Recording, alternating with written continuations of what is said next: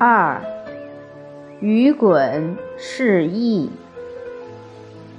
古人对兄弟手足之情非常重视和珍惜。在晋朝之时，有个孩子叫鱼滚，恰巧他们那个地区发生瘟疫，他的兄长已经因为瘟疫过世了。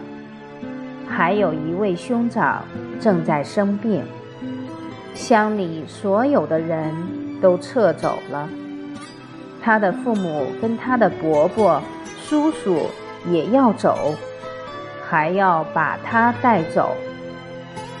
雨滚跟长辈说：“我不容易生病，所以不要害怕，我要留下来。”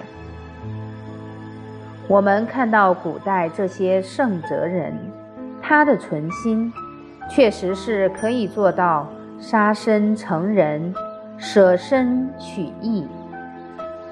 其实这样的态度与宇宙人生真相暗合妙道。当他以道义的态度面对人生，纵使生命结束了。他来生绝对会有好地方可以去。假如违背道义，纵使苟延生命，来世能不能有好的去处？不能。而且更重要的是，虽然能活几十年，也对不起自己的良心，一生都不会幸福。而往往有舍身取义态度的圣哲人，就能演出一场一场的人生好戏，能化干戈为玉帛，化凶险为吉祥。雨滚留下来照顾哥哥，晚上还到他死去的兄长墓碑前祭拜。独自哭泣。没过多久，他哥哥的病就好了。为什么会好？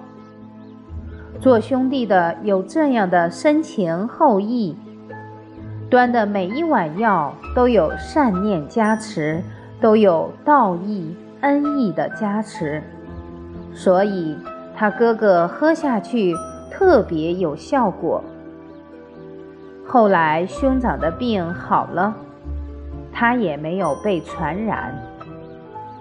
父母回到家乡，看到两个孩子还活着，高兴得不得了。这是在晋朝，雨滚演出的感人肺腑的兄弟之情。